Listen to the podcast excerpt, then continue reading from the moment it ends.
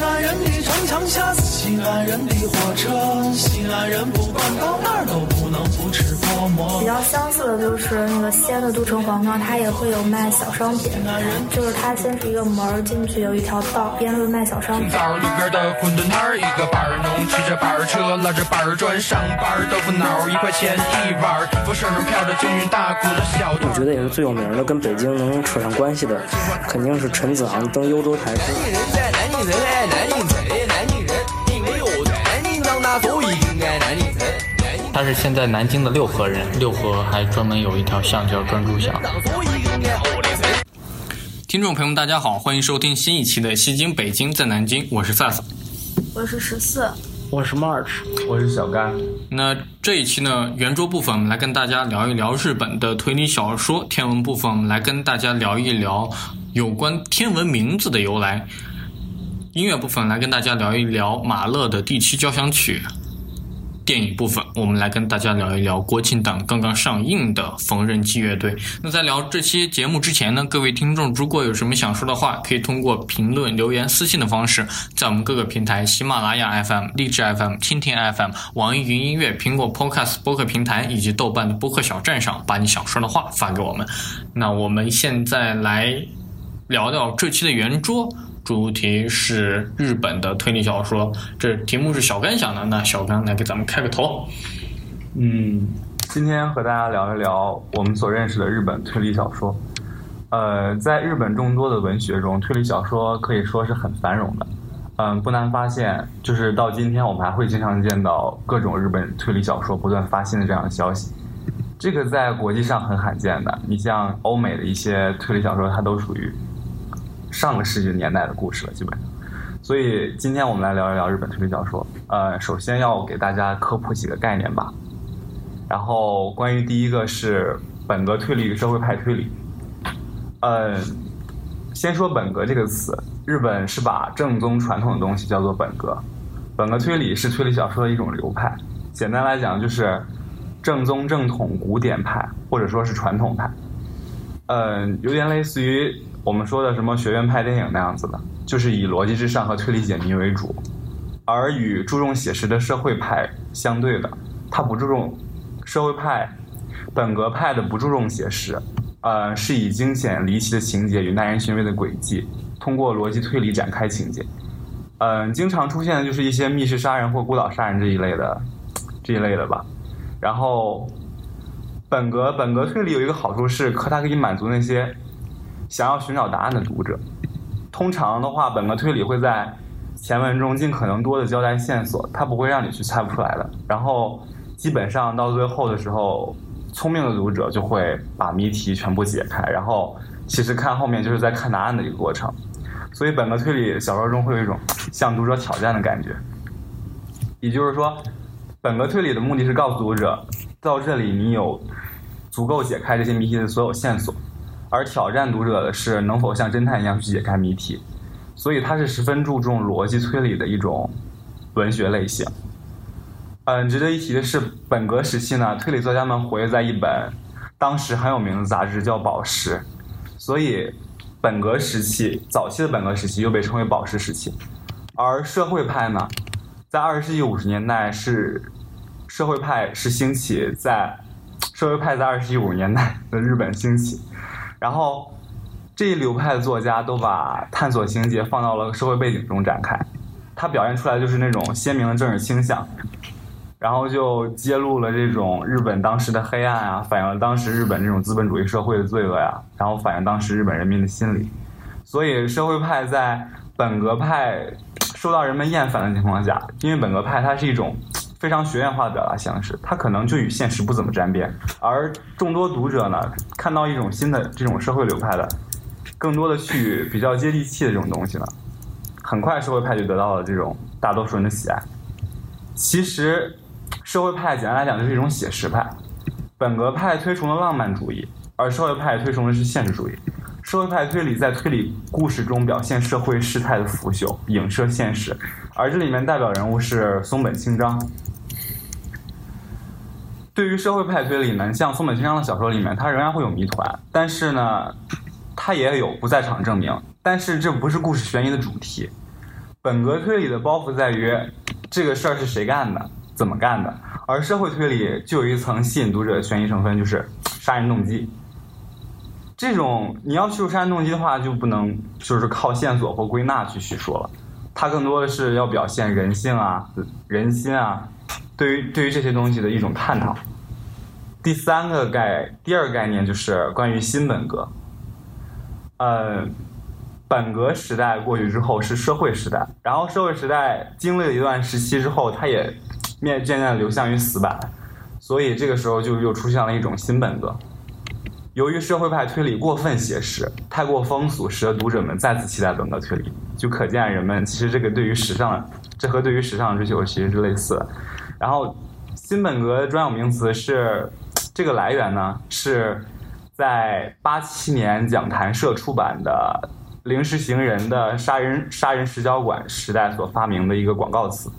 然而，该书因为风格迥异，与当时城市化的社会派推理一路热卖。并受到读者，尤其是年轻读者的广泛关注，催生了大量同类作品出版。新本格作为一种风格流派便产生了，因此八七年被称为新本格元年。当然，也有另一种说法，呃，是呃森博斯的那个全部成为 F，然后把那个当做了两个本格流派之间的一个桥梁。其实这两本书。感觉上差不多吧，都是以精巧的那种谜题来吸引人的，然后它可以算得上是一种本格流派，而且是在社会派发展的一定程度之后产生的，并且都受到了广泛的追捧。不过现在呢，发展到今天，日本推理推理文学并非是一方主宰另一方这样的局面，题材更是百无禁忌、光怪陆离的，呃，兼容并包一种大杂烩。推理小说也绝非传统的谜题解题，其方式、内容、价值都越发多元化。新时代推理文坛，你像东野圭吾啊，呃，一坂幸太郎、临时行人等著名作家，这都是代表人物。关于第三个概念是第五大国术，我们知道日本文化界的三大国术，一个是茶道、相扑和艺伎，而漫画被称为第四大国术。现在也有不少人。将推理列为它的第五大国术。日本虽非推理小说发源地，但却是空前的发展地。有别于传统的英美文学，日本推理是极富本民族特色的推理。我个人感觉吧，日本推理它更加严谨内敛，而表现的复杂人复杂的人性、人性特征，这个都是很日本的东西。一般就是跟日本人的性格分不开的。所以说。还有就是日本人他在逻辑上，他比较注重这些逻辑的这种锻炼吧，所以说推理小说在日本的这样的发展也是有因可循的。然后下面是关于日本的一些推理奖项的介绍。然后日本推理小说奖项呢有几个，当然最知名的就是直木奖，设立时间是在一九三五年，是由菊池宽设立的。然后它属于大众文学奖，然后还有就是日本推理作家协会奖，这个这个是还有江户川乱步奖，这两个奖项都是由江户川乱步本人设立的。当然还有一个就是奥读物推理小说新人奖，这个是在一九六二年设立的。然后基本上推理小说奖项在日本就是有非常非常多，还有就比如说日本有一个读书榜单叫这本推理小说了不起。然后后来还会推出了这本推理小说了不起大奖，你像咱们所熟悉的那个全呃嫌疑 S 现身，就是就是了不起的推理小说。这让我想起了什么这本轻小说了不起的那个榜。对对对，他们那边总会出现什么这本啥啥啥了不起这样子的，了不起这样子这样子的奖项吧，然后就呃。这个你像那本东野圭吾的那本《嫌疑人 S 现身》是他首届直木奖的作品，然后当然也是这个了不起这本推理小说了不起大奖得主，知名度算是最高的了。然后关于奖项基本就这么多吧。然后现在咱们详细的说一下几个作家。呃，首先肯定要说到推理小说都逃不开的是江户川乱步。嗯，江户川乱步。算是日本推理小说的鼻祖。然后关于他的生平，他出生于三重县明章市，本名是平井太郎，笔名江户川乱步是来自于他喜爱的美国作家埃德加·爱伦坡。嗯，包括他第一第一篇那个短篇小说《两分铜币》，其实就是在致敬爱伦坡的《金甲虫》。然后，乱步在《新青年》上发，在二三年的时候，他是在《新青年》上发表了《两分铜币》，是日日本第一部真正意义上的本格推理作品。然后二五年的时候的地板杀人事件，嗯，其中登场的有这个说到大家都会很熟悉，地板杀人事件中的名侦探明智小五郎。然后还有，其实其中还有一个少年侦探团，就是其实你像我们我们都知道，肯定都看过柯南嘛。然后柯南里面的毛利小五郎，呃，包括江户川柯南这个名字，包括其实少年侦探团都是在向某种程度上在向江户川乱步进行一种致敬。然后随后乱步就连续发表了什么心理实验、人间椅子在内的十一部作品。当然，就是早期的乱步的作品呢，都偏向于。很很严谨的本格推理吧，更注重谜题，但是中期他的作品就非常的阴暗变态，就有一种邪典的那种气氛。嗯，他好多作品都是一些讲人性特别黑暗的东西，然后就你比如说妖兽啊，就是，呃呃阴兽，阴兽就是里面的神秘作家平太一郎原型就是江川乱步自己，然后阴兽讲的就是变态性性心理。包括你像《人间椅子》里那个，呃，男主角躲在椅子里，然后就为了摸女主角的身体这样子的，就是非常 很阴暗的、很邪典的东西。然后三六年的时候，《少年侦探团》系列第一部作品《怪人二十面相》在少年俱乐部上连载。《怪人二十面相》其实里面包含了很多日本的艺伎文化。嗯，变呃怪人十二面相的形象跟七变五传统有很深的关联。乱步本来就在歌舞伎等日本古典的古典艺能上面有很深的造诣，所以歌舞伎中常见恶人形象与怪人怪人二十面相有很多共同点。可以说，怪人二十面相唤醒了读者对传统的感受性。嗯，然后三六年的时候，对三九年的时候。战争体制，由于战争体制强化，侦探小说受到了严格管制，所以乱步在二九年的旧作旧作《鱼虫》被官方禁止出版。以此为契机，他就决定封笔。其实，呃，就是坊间评价这个，这个有点就是是乱步对于日本军国主义的一种反抗，算得上是。然后四七年的时候，他成立了侦探作家俱乐部。也就是后来的日本推理作家协会，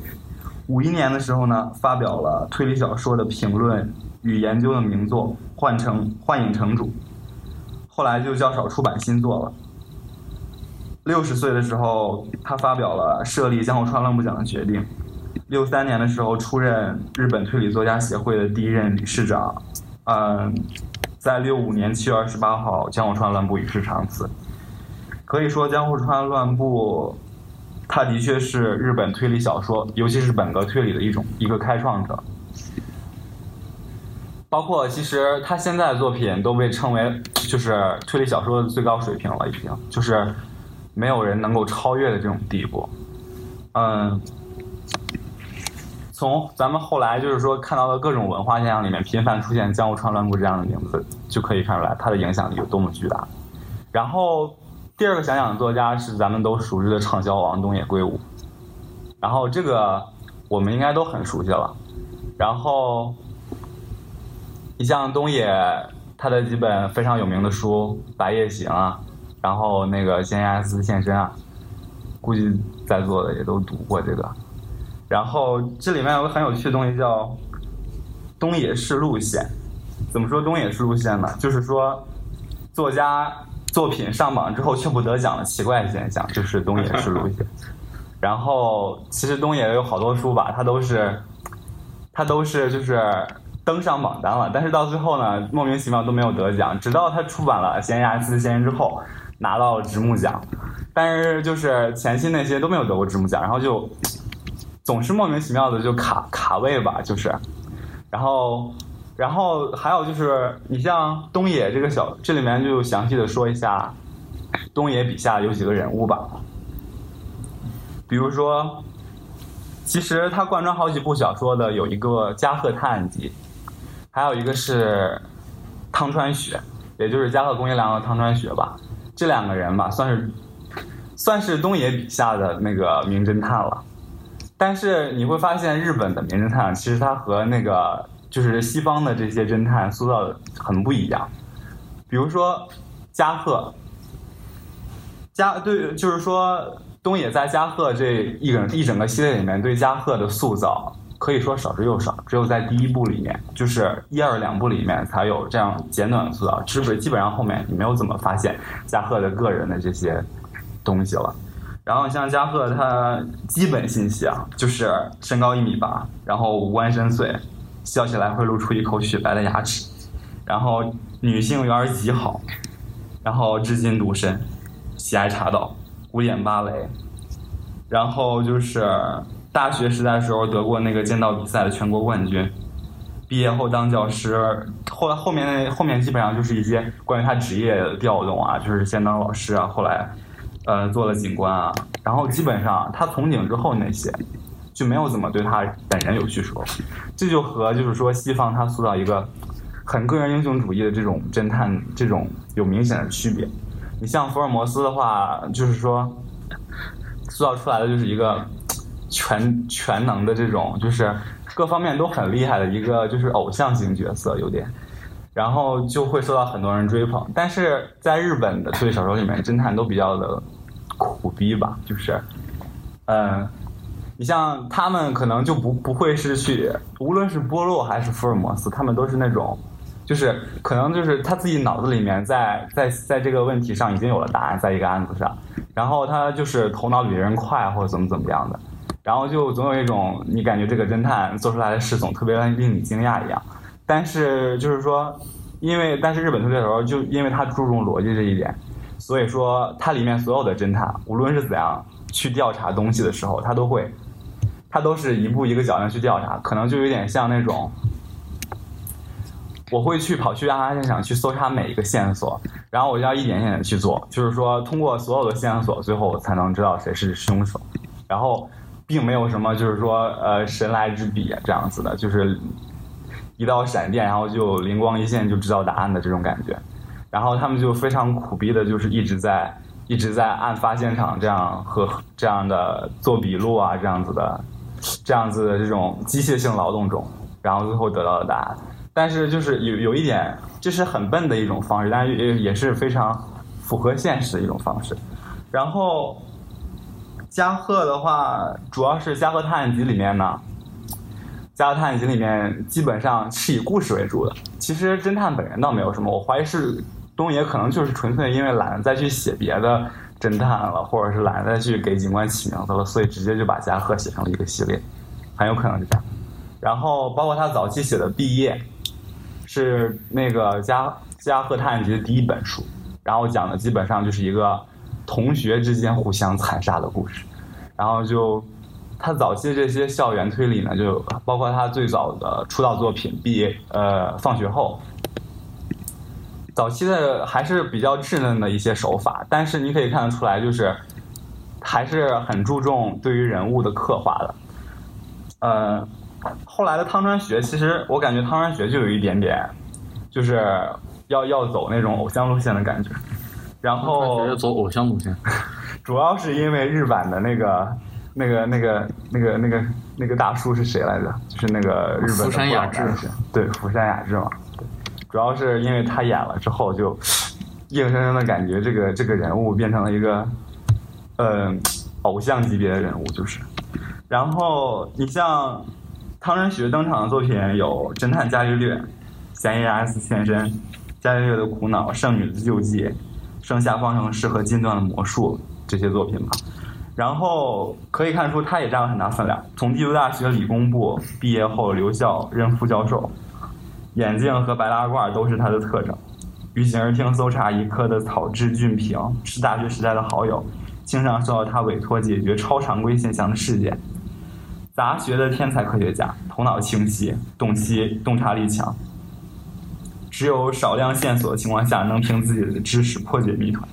被搜查一刻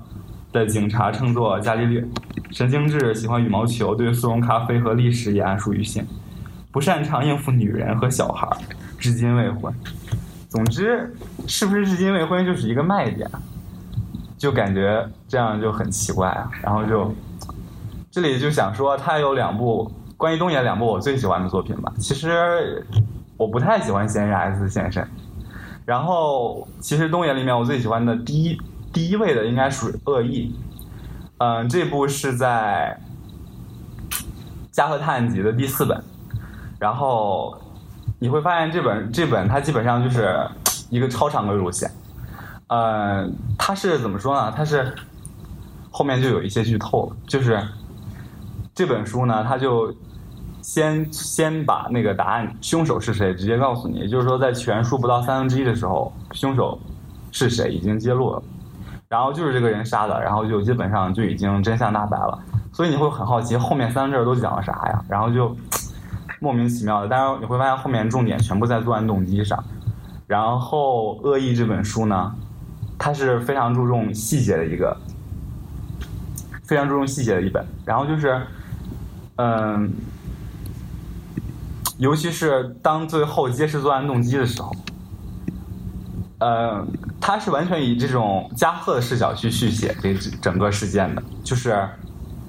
没有在在叙说作案动机的时候，没有任何的，就是对凶手本人他是怎么想的进行刻画，完全是凭加贺的猜测。但是你无可奈何，就是说你你无法你无法否认的是，整个作品它表现的主题就是人是恶是没有止境的，人可以无限制的恶下去。而就是恶意，就感觉是一点温情都不存在的一本小说，然后就就是白夜行的话，可能还是在恶中存在爱的一种一种能令人有到找到那种感情的共鸣点的东西。但是对于恶意来说，你完全无无法理解的就是那种没有来源的恶。对于凶手来说，就是你不知道他为什么要如此的恶。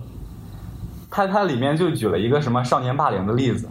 就是完全就是因为看另一个人不爽，看另一个学习好的小孩不爽，然后就是要要弄他。这种恶吧，就是完全完全全是出自人性本身的一种吧，然后就会导致整本书看起来，你会看到最后之后觉得他压抑至极。当然，第二第二喜欢的就是《白夜行》了，然后就是一直觉得《白夜行》，它不仅仅。可以放在推理文学这个范畴内，放在正放在文学小说也完全适用，因为它完全就是一本日本的九十年代一个文化史吧，它里面影射了太多东西。你像它就是它它的背景吧，《白夜行》这本小说的背景是日本的泡沫经济时期，然后就是你像案发地是一个废弃的烂尾楼嘛，就是最开始的案件，然后。这个就让联想起日本当时这种衰衰脱衰呃萧条衰落的经济，然后泡沫经济的这种破灭，大批企业倒闭，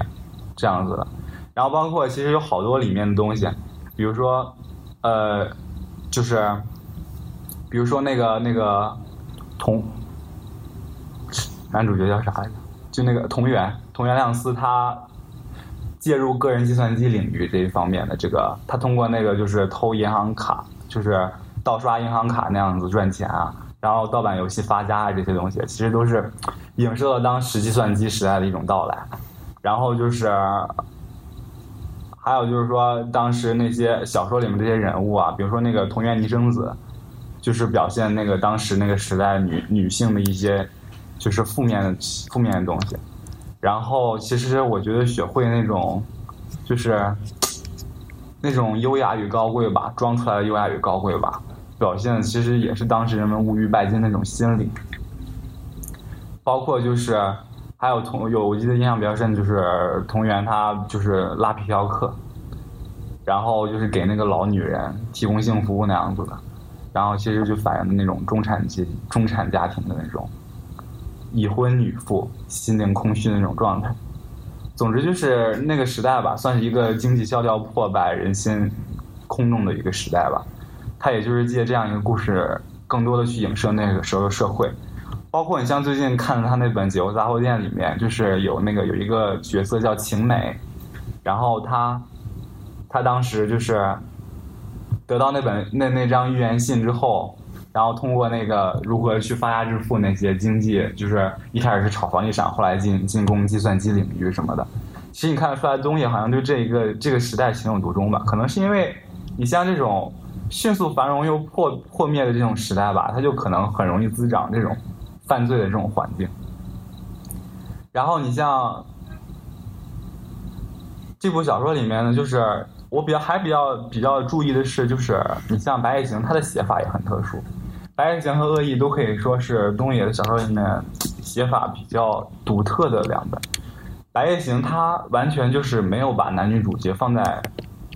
每一个故事的这个这个中心，或者说每一个故事它都不是一直跟着男女主角走的，而是先入手一个案件，或者说先从其他一个人或者一个两个人身上写起，你会感觉这是一个相毫不相干的人，但是莫名其妙你就会感觉最后所有线索都归拢到了男女主角身上，所以其实单另的分离出来吧，每一个故事它都是一个完整的个体，然后它就会包含一些比如说很细节的东西，